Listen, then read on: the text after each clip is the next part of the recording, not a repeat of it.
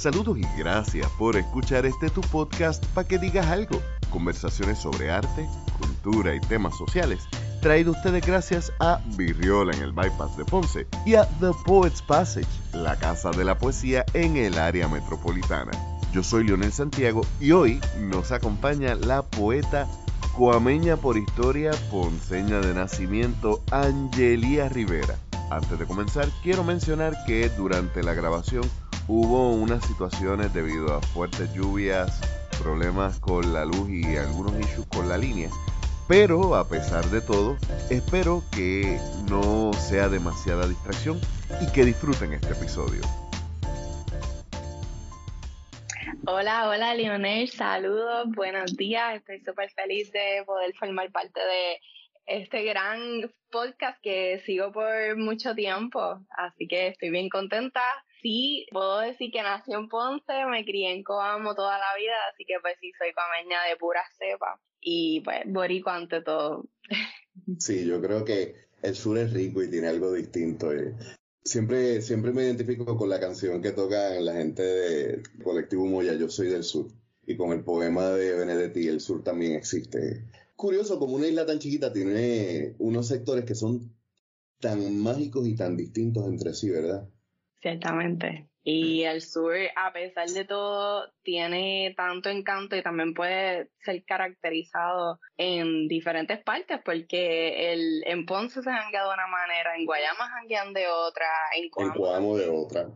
Es otra cosa, porque el calor también lo distingue. Yo creo que todos son calientes, pero yo creo que Ponce se distingue también por, por ese calor intenso. Sí, porque Ponce es un calor extremadamente seco a diferencia de cuando tú te vas para Cuamo, hay bonito, hay bonito es fresco, pero Cuamo, en los llanos, en la soya, es un calor todo el tiempo húmedo, como que estás al ladito de la costa y llueve de vez en cuando, pero es una cosa bien curiosa. Nosotros hablando de Cuamo y del sur nos conocimos, si no me equivoco, en antesala. Es así, en esos open mics que eh, me imagino, organizaba tú. A Yo lo organizaba, sí. Ajá. De hecho, tengo que llamarlo y volver para allá de nuevo for all time sex. Tenemos que hacer algo allá. Sí, esos tiempos pre-huracán, que eran, eran un encanto porque se conocía mucha gente y era bien poco casual, como mencionaba Tyra Lee, que a veces son unas experiencias bien particulares las que se dan en los open mics, que no solamente la persona que se para para presentarse también se está poniendo a prueba, que por lo menos ese era mi, mi caso. Para ese entonces, esto fue, yo te diría que como para el 2016, que yo no, había publicado ni siquiera mi primer Todavía no había publicado, sí. Estaba todavía ahí en los pañales, pero sí yo estaba clara que lo quería y también era un proceso de experimentación para mí de, ok, yo quiero eh, escucharlo, quiero ver, sentir esas reacciones entre el público y pues por ahí estabas tú. Y pues siempre, siempre lo, atesoro con mucho cariño. Sí, y recuerdo que después terminó publicando, pero una de las cosas que te decía es como que cuando vas a publicar, qué tienes para presentar para que te vayamos conociendo, ¿podrías compartir algún poema de ese mismo poemario? Claro que sí. Eh, este poemario se titula Posando Desnuda. Tuve la oportunidad de publicarlo con, la impresora, ¿verdad? No editorial, pero ellos son la impresora que me ayudaron, ¿verdad? A hacerlo independiente y me gustaría compartir Escuchar al cuerpo. Se adquiere con la experiencia de los años modestos, Escuchas tu cuerpo cuando está de fiesta, repitiendo alguna canción o ensayando el próximo performance. Lo calmas a destiempo si consume demasiada indecisión en la carretera, mucho recato tratando de bachatear alguna confusión ilógica o de coraje por peste en las oficinas. Los salvas de la telenovela turca del último bochinche, de magos vendiendo gummy bears para poder comer, lo deseas cuando flota en la crónica sideral de un jazz taimado, mientras te regalas orgasmos, fragorosos llantos musicales, le tocas para reconocerse triunfantes, le hueles para silenciar en una fuga leve, lo callas para continuar escuchando. Si callas las verdades que sabe tu memoria, tendrá pesadillas, pero al menos la conciencia clara, honestidad que luce, deslumbra mentes fugaces. Si gimes para no sincerarte, mejor aguanta y respira. Despréndate de los misteriosos velos de la libertad anhelada. Si callas, tu silencio seguirá hablando por ti, así bien no los quieras. Tú vienes de un background bastante interesante. En tu casa, la política y la música, de hecho, la música desde el punto de vista de la creación musical es algo que te acompaña desde la cuna. Sin embargo, quien conoce ese background y lee tu poesía encuentra no una desconexión, sino quizás una diferencia en el lenguaje de estos dos artistas, tú y tu padre. Y esto es sobre ti, no es sobre tu papá, pero hay que trabajar ese crecimiento. Tú creces escuchando Nova Trova, nace en los 90, me imagino que además de la Nova Trova había mucho rock en español, mucho rock sesentoso y setentoso. Y al igual que yo, empiezas a ver la música de nuestra generación, que era totalmente distinta. En tu caso, el reggaetón. En mi caso, fue más el rap, el hip hop y el reggae. Y empezamos a escucharlo porque tenía esa cuestión de lo prohibido. Tú todavía, cuando estabas creciendo, eh, estabas saliendo ya del, de lo que era el underground pero todavía había este elemento de calle y todavía había esa dificultad de aceptación como una forma artística. Por curiosidad es la única pregunta que voy a hacer sobre ese tema porque es algo que mencionas en la biografía que me envía. ¿Cómo eran esas discusiones con alguien que escribe canciones como Gaviota de Abril para hablar de, de canciones como tú y yo tenemos algo pendiente, tú me debes algo y lo sabes? Conmigo ella se pierde, ¿no? Eh, no le rinde cuenta a nadie. Bueno, pues la verdad es que era una resistencia bien fuerte. Era una resistencia bien fuerte de su parte porque claramente eso que mayormente voy a escuchar, aunque no le guste, porque es la que hay, no es de su agrado. No obstante, en algún momento tuvo que aceptarlo. Que yo decidía simplemente que me gustase lo que había en el ambiente sí por lo menos hubo un poco de rock por ahí que me salvaba un poco.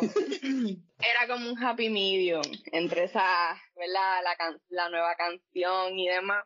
Pero realmente era una resistencia bien fuerte para poder, para que tuvieras una idea. Y, y yo me, yo en mi inocencia tenía, tendría que decirte que me cohibía un poco porque yo sabía, sentía una vergüenza como que diantre, yo sé que a papi no le gusta esta pendejada, pero pues es la que hay, lo siento. Y la eh, pregunta es, ¿cuál era la, la crítica mayor? Yo, cuando dejo, dejo de escuchar el reggaetón, que yo por muchos años fui de estos clasistas pendejos que lo, lo criticaba eh, no entendiendo que el entretenimiento llanito también es una forma necesaria de, de arte el, entretener, el entretenimiento es una forma de arte y tú puedes cantar y no ser un gran cantante, pero ser un excelente entertainer. Bad Bunny. Correcto. Este, pero entonces, tu papá que es músico y que es cantautor, ¿cuáles eran las críticas que te exponía ahí? Había un poco de todo. Había que claramente eso no es música para él. Eran dos tonitos y con unos dos tonitos ya hicieron todo claramente la lírica era como que, pues para él era una bofetada constante, ciertamente, y, y no, era algo en las de no, para, eh, para él en su, en su mundo era algo completamente cancelado. Desde lo poco que tenía en cuestión musical del ritmo y claramente lo de la lírica. Lo de la lírica. Y de Ponce a Cuamo, tú te vas para Mayagüez a estudiar. Es así. Durante este tiempo tú mantienes un diario que tú lo, lo tomas y me imagino que es algo que todavía, quizás no de la misma forma, pero lo haces como una forma de autoterapia. ¿Ya escribías poesía o simplemente era un diario donde te sentabas y de ahí empiezan a hacer tu poesía? Yo viví los primeros 16 años de mi vida bajo la custodia de mami compartía con mi papá por lo menos cada dos semanas que aunque no era demasiado, pues sí, como quiera, era fundamental. Así que esos eh, ideales y esos pensamientos, pues, de mi papá siempre estuvieron ahí. Ya entonces, cuando yo me marché a la universidad, para, eso fue el 2008, pues me mudo a Mayagüez también con estas ansias de ver el mundo, porque como es bien bonito, pero a nivel de uno ver mundo y de pensar diferente, yo tenía muchas ansias de hacer muchas cosas, experimentar con mi cuerpo, con cómo me veo, de conocer. Te voy a detener ahí porque eso fue algo que yo noté de Cuamo. Cuamo tiene una particularidad y volvemos al punto que estábamos hablando al principio, porque sabía que en algún momento esto iba a salir de que hay unos pueblos que tienen una personalidad bien específica. Y yo recuerdo que a mí, que nací en Ponce, me crió en Trujillo Alto, Cuamo en específico tiene como que una mentalidad de un pueblo pequeño, y no lo digo de forma derogativa, lo digo de que ellos están bien cómodos no saliendo de, de Cuamo, Santa Isabel, y salir para Ponce janguear lejos. yo que lo vi de lejos, pensé que yo estaba exagerando, pero tú me dices, me fui para Mayagüez porque quería ver mundo. Es como que estás a dos horas de Cuamo, ¿no? Es, tú sabes. Pero también está la situación, que esto es un cliché bien gracioso, porque muchos estudiantes se iban de sus casas, se van para Mayagüez, y como no están bajo la mirada de la de su familia y del pueblo chiquito, se pueden liberar. Correcto. Independientemente lo lo distinto que puede hacer a la metro, porque igual el oeste es otro ambiente, otra cosa, tiene su mood y su personalidad. ¿Cómo es la villa añeja? Y ciertamente, ¿sabes? Se caracteriza por ser la villa añeja. Ellos están bien comoditos a como son cada quien en su mundo, todos van para la iglesia los domingos y la la la y celebramos las fiestas, pero that's it. Es bien bueno para vivir. Nadie jode, ¿verdad? Últimamente que han habido dos o tres tiroteos y cosas, pero eso no es común, ¿sabes? No es la norma en Coamo. Pero para un estudiante o alguien que quiere ver un poco más allá, hacer sus viajes, explorar el mundo, es, es bien cuesta arriba. Así que yo tuve la hermosa oportunidad de graduarme a los 16 años porque por yo sacar buenas notas en intermedia pude formar parte de una experimentación ahí para Sila María, entre Sila María y Aníbal, de Advance. Así que hice mis tres años de superior en dos años, cosa que no le voy a recomendar a nadie. Yo hice mi último año 11 y 12, como yo sufrí bullying, yo le llamo a mí, o yo adelanto o yo me quito y lo hice en un año y no lo recomiendo. Tengo unas lagunas en cierto, eh, especialmente por ejemplo en matemáticas, que tú te das cuenta que tú no puedes hacer un grado en un semestre. O sea, eran como que todo el día de clase te lo dan como en cuatro horas. Y era como que aquí tienes lo básico. De hecho, cosa curiosa, yo salí del Colegio Bautista Carolina para esa escuela y yo sufrí menos bullying en esa escuela que en el Colegio Bautista. Yo voy a decir abiertamente que sí, que yo sufrí de bullying también en algún momento. Yo estudié 11 años en el Colegio Balvanera. Estuve desde pre-kinder hasta grado noveno. En grado octavo yo fui presidenta de mi clase, pero sí también sufrí de bullying bien fuerte. Y, me, en cierta manera, yo he tenido que bregar con esa situación de mucho miedo y toda la cosa, porque por el que dirán, y siempre estaba el asunto de la imagen, siempre era un cuco decir, ah, si tú peleas, a ti te van a votar y eso era como la vergüenza mayor. Así que, pues, yo le deseo el bien a la persona que me hizo mucho daño en aquella entonces, pero sí, yo sufrí mucho bullying. Y pues, yo creo que también un poco por eso, mi mamá dentro de las herramientas que tenía estaba bien preocupada y pues surgió la oportunidad en noveno grado de decir, mira, ¿sabes qué? Vamos a meterle. Y yo dije, mira, sí, voy a hacerlo. Y era así, bien horrible también porque en el 2006 yo cogía cuatro horas, el, por la mañana era inglés, por la tarde era español, que eran mm. clases de 10, y al próximo año fue de geometría y química, ¿sabes? Que a mí tú no me hables de química y de geometría porque es que no hay break. Y en vez de graduarme en el 2009, que hubiera sido el año que me hubiera graduado igual que mis colegas de la universidad, eh, del colegio, me gradué en el 2008 en la Ramón J. Ávila. Y yo puedo decir, sí, abiertamente que sufrí menos bullying, claro. Me lo disfruté y pues si tuvo otras libertades que en el colegio no hubiera podido tener. Así que pues, la vida. Sin entrar en detalle. Sí, sí, pero bueno, me voy para Mayagüez en el 2008. Como dato curioso, porque no tenía el IGS para entrar a Río Piedras, pues yo quería ir para Río Piedras. Pero después me enamoré de Mayagüez y de, de todas las cosas que pude hacer, de todos los artistas que conocí. Conocí a grandes amigos y escritores por allá.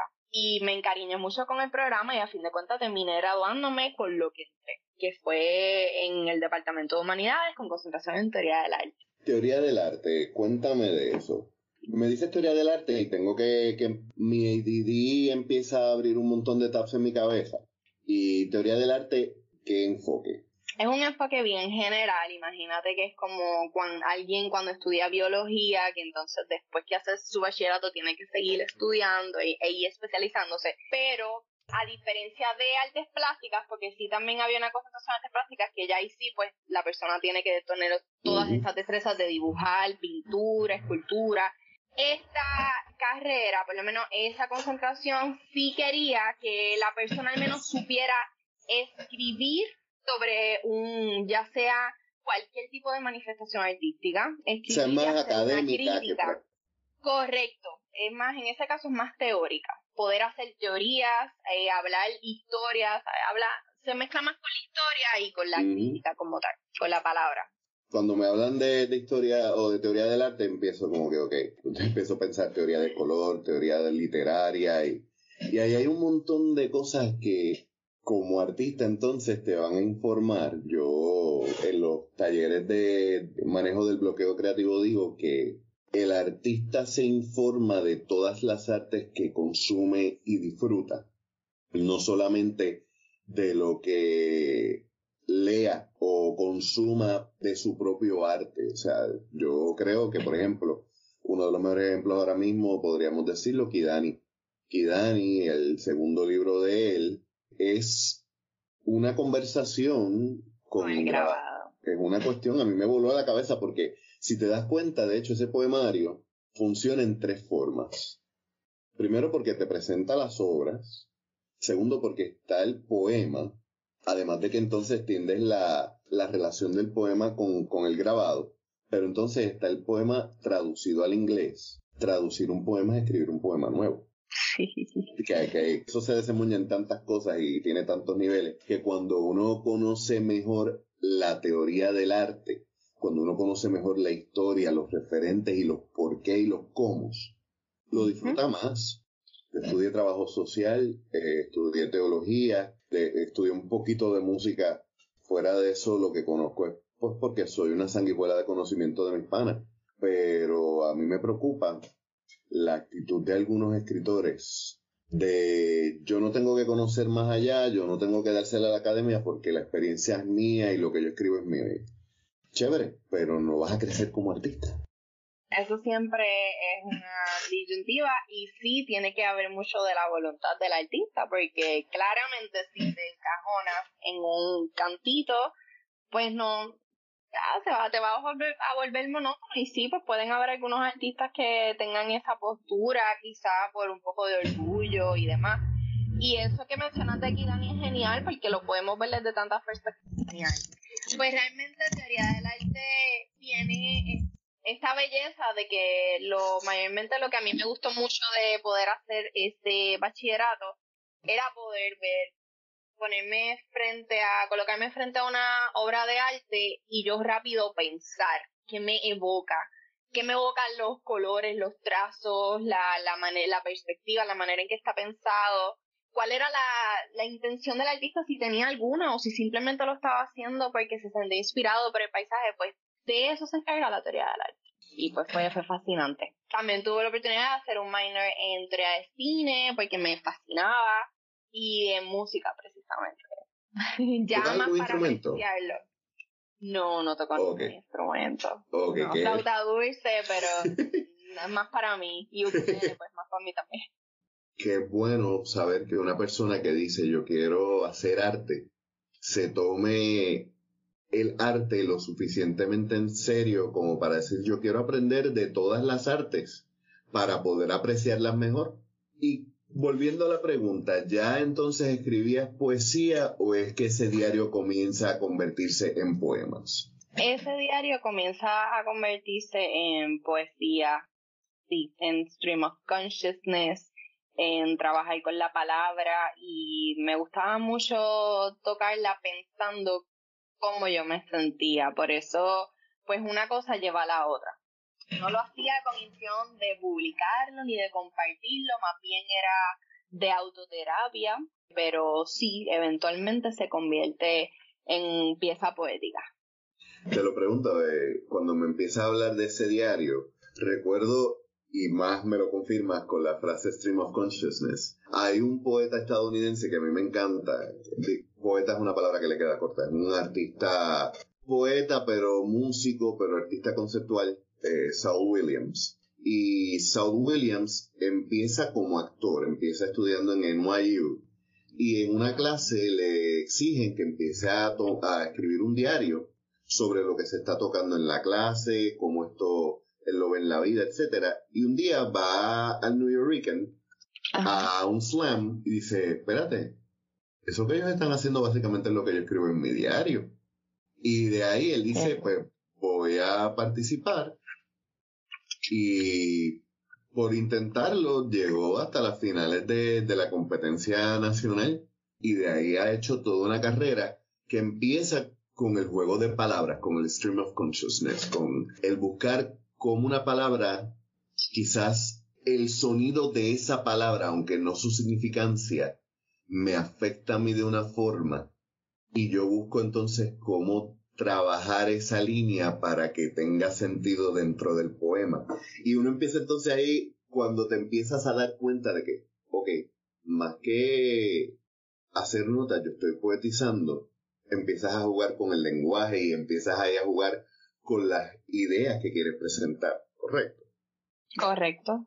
Y también, por lo menos a través del stream of consciousness, es como un poco más amistosa la manera de llegar a escribir, porque por lo menos es falta de disciplina o de ese músculo que uno tiene que tener para poder sentarse a escribir, pues es la de, ok, mira, estoy teniendo esta emoción, voy a escribir porque tengo que procesarlo y entonces luego verlo, sentarme y luego verlo de otra manera, pues entonces ahora sí puedo editarlo, filtrarlo para que pueda presentarse como una pieza, como tal, como una obra. Que es el proceso de edición también. Hay mucha gente que subestima ese proceso. Es importante y es necesario porque si no nos editamos a veces nos limitamos también y es necesario si uno quiere acaparar otros públicos precisamente, si uno quiere ser traducido a veces, pues mira, si uno quiere colaborar con alguna editorial, a veces es necesario esa edición y no es por menospreciar cómo es que comienza una obra, simplemente porque a veces es importante como escritor decir, mira, sí, voy a, voy a dejarlo ser, que eso después se convierte en otra cosa, no pasa nada. El papel aguanta. Y el papel aguanta. A mí me gusta mucho el proceso de, edición. Generalmente yo voy rumiando las ideas en mi cabeza y cuando ya yo veo el final, lo escribo y yo parto del final para entonces como que esta es la meta, pues voy haciendo el camino. Pero ese proceso de edición para mí es otra forma también de, de proceso creativo distinto al de escribir, donde puedes incluso decir, espérate, aquí hay otras cosas también. Y surge que de un poema salen otros. También, también a veces uno de momento no lo pensaba de esa manera. Por si hacemos, seguimos con lo del stream of consciousness, yo estaba escribiendo porque me sentía o por escribir. Ah, pero entonces ahora esto tiene ramas, esto tiene entonces más salida. Pues qué bien. A veces sí hay, hay que tener mucho coraje, como mencionaba ahorita, de como uno quizás a veces se limita a no aprender otras cosas porque uno se siente cómodo, pues también uno tiene que atreverse a ser editado. es como que, mira, no puedo, pues habla con algún pana, alguien que escriba o que tenga de servicios de edición, lo vas a ver con otros ojos. Y cosas que a lo mejor tú escribiste y no estabas pensando en eso, él lo vio de otra manera. Es fascinante. Sí, por ejemplo, hace un tiempito atrás Marieli Marrero está trabajando un poemario que se llama Malmuerta. Y ella es editora, ella es quien edita sus propios libros, pero siempre busca a alguien que le eche una mirada. y nos tiramos como una lectura de tres horas de todo el poemario. Y no fue solamente para buscar errores, y, sino funciona esta línea aquí, muévela acá. A veces es no solamente necesario, a veces también es una forma de colaborar y es una forma de tu ver tu arte desde los ojos del público. Es fascinante darse esa oportunidad a que otros ojos lo vean antes de que sea publicado, porque después uno puede tener esa sensación en la de ouch, no lo compartí, que cómo hubiera sido si lo hubiera compartido con otros ojos antes de eso sí es fundamental diría yo en algún aspecto tú trabajas en el primer poemario posando desnuda. Ahí hay una influencia de Ángela María Dávila fuerte. Sí. Eh, el tema del cuerpo, pero el tema del cuerpo desde, desde la toma de tu propio cuerpo, quitándoselo al patriarcado y al machismo. La exploración de un lenguaje bastante ordinario, y cuando digo ordinario no lo digo de forma peyorativa, sino del diario, de, de todos los días. Además de Ángela María Dávila, ¿qué otros escritores y escritoras te han influenciado?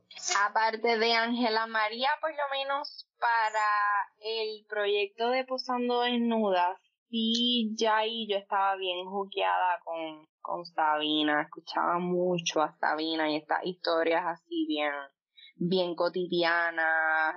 También para ese entonces leía Vallejo, aunque no, no esté por ahí, pero sí por lo menos fue importante. Y leí también el libro de los abrazos, que pues fue uno de los que recuerdo que me, me movió un montón. Pero vamos más atrás, antes de Posando Desnuda. Porque yo siempre creo que hay dos poetas importantes. El poeta que te enamora de la poesía y el o la poeta que te dice, yo puedo escribir, yo puedo hacer esto. ¿Quiénes fueron esos poetas que te putearon? Aparte de Ángela María, yo diría que Julita.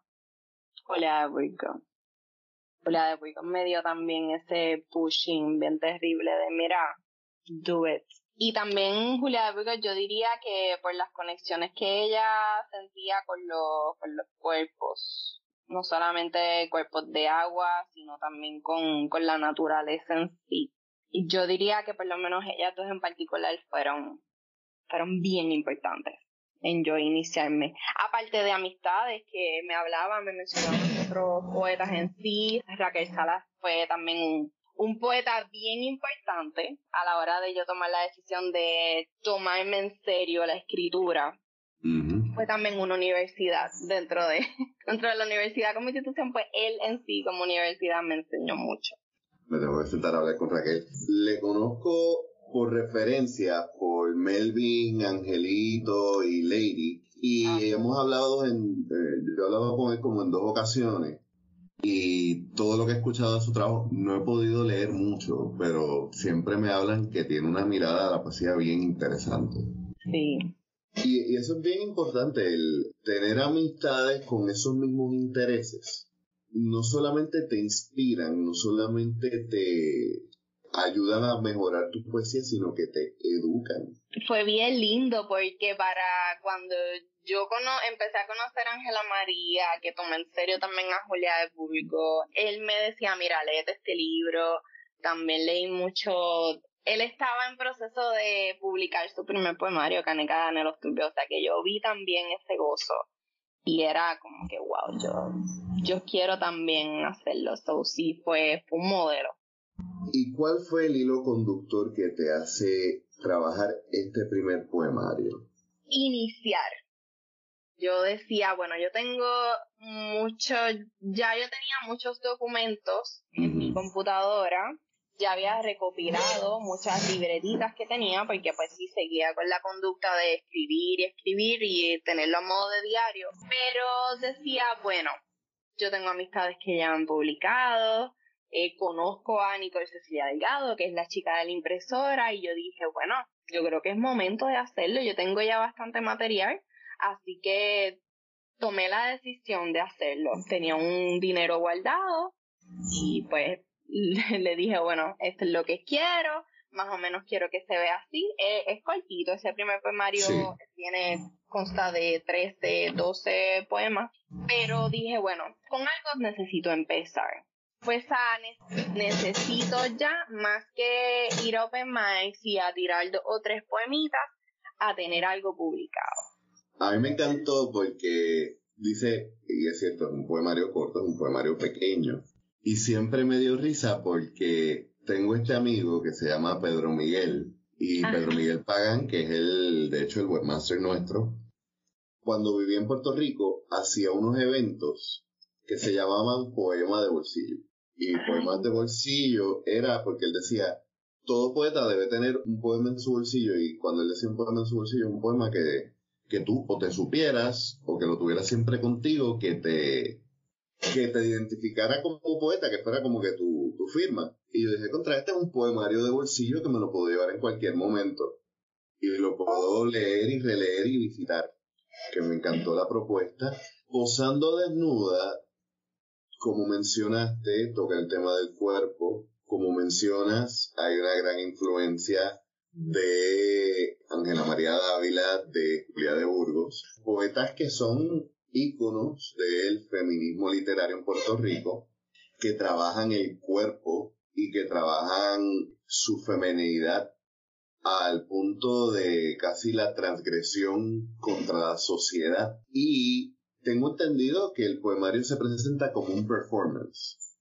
Sí, sí, había, por lo menos, quería recalcar que una cosa bien hermosa de la poesía de Julia de es que por algunas razones la universidad la, la hablaban y la hablaban. Es que se puede hablar tanto de la poesía de Julia. Pero una de las cosas que yo me disfruté mucho en ese proceso de experimentación y de la escritura fue haber ido a ver a Zoraida Santiago con su hermano El Caballote Tato Santiago, con la sección de poemas musicalizados que ella tiene, la antología, y para mí eso fue como que wow. Porque no es que tu poema sea genial, no es que lo haga en canción. o sea, eso es... Me mencionas a Zoraida Santiago y más en el contexto de Julia de Burgos, y yo recuerdo que yo me enamoré de Julia de Burgos por la versión de Casi Alba de Zoraida Santiago en el disco Aire Bucanero. Ese poema, o sea, yo lo leo y escucho a Zoraida Santiago cantarlo. Zoraida lo, lo hizo tan majestuoso porque nos estamos aprendiendo el poema musicalizado, o sea, nos facilitó ese proceso. Y en esa pieza, que es de mis canciones favoritas, su hermano es el que está tocando el piano. ¿sabes? Tato Santiago también le da ese toque fenomenal. Es un sonido le da ese, sentido etéreo, que va mucho con el lenguaje que usaba Julia, el lenguaje de lo intangible. Una nostalgia, si no, quien no ha escuchado Casi Alba de Aire Bucanero, por favor corra. By the way, yo quiero aprovechar este espacio para decir que yo necesito esa antología en Spotify, gracias.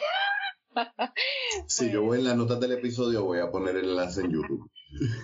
Sí, de verdad que importante. Pues posando desnudo también es esa conversación con mi Angelia versión joven, experimentando también con el performance, porque mi acercamiento también al arte en mis años universitarios, más bien mis años universitarios, era el cuerpo, era la desnudez. Y hay un poco de eso, hay un poco también de algunas experiencias conmigo para mis años en la universidad tuve la oportunidad de, para una marcha bien importante en Mayagüez, la primera vez que caminamos, un grupito caminó semidesnudo en una de las marchas a favor de la diversidad, yo estaba allí pintada de amarillo, en la número 2, en ese portón que nadie se esperaba ver, gente allí semidesnuda, y eh, a la misma vez lo, recuerdo y lo hablo con Raquel muchas veces porque siempre decíamos que las personas en el oeste se quedaron tan impactadas con esto que no supieron cómo reaccionar. Y pues tuvimos la dicha de que, mira, no fuimos arrestados. Si hubiéramos estado en la metro, probablemente nos hubieran arrestado. Definitivamente. Tantas veces hicieron con modelos para una clase que estaban allí desnudos en la plaza en San Juan.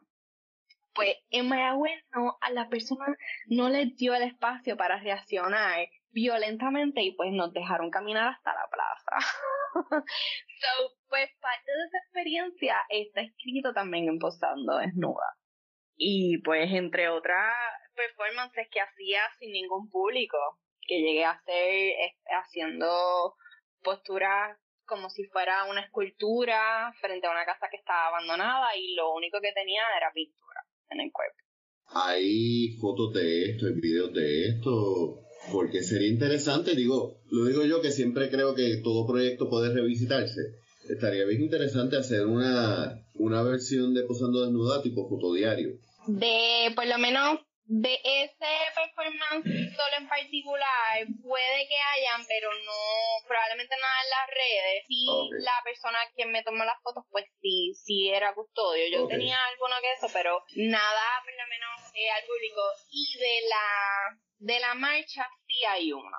Hay una en particular que me llegaron a tomar son, contaditas, eso fue para el 2011, hace tiempo. Yo recuerdo ese tiempo, de hecho, es una conversación y discusión que he tenido muchas veces cuando me, me hablan de así no se protesta. Uno de los ejemplos hablan de la desnudez en, en las protestas. Y yo siempre digo, parto de, del comentario de decir, no es algo que me parezca personalmente a mí necesario, pero yo puedo entender que número uno, la idea de la protesta primero es incomodar antes que cualquier cosa. Y segundo, defiende eso antes entonces que atacar la idea de que rompan cristales, porque si te molesta que rompan cristales y pongan spray, pues mira, tienes que empezar a permitir otras formas de protesta, porque mientras más repitas, así no se protesta, lo único que estás haciendo es, número uno, politizando más el cuerpo, y número dos, convirtiéndote en una herramienta de censura.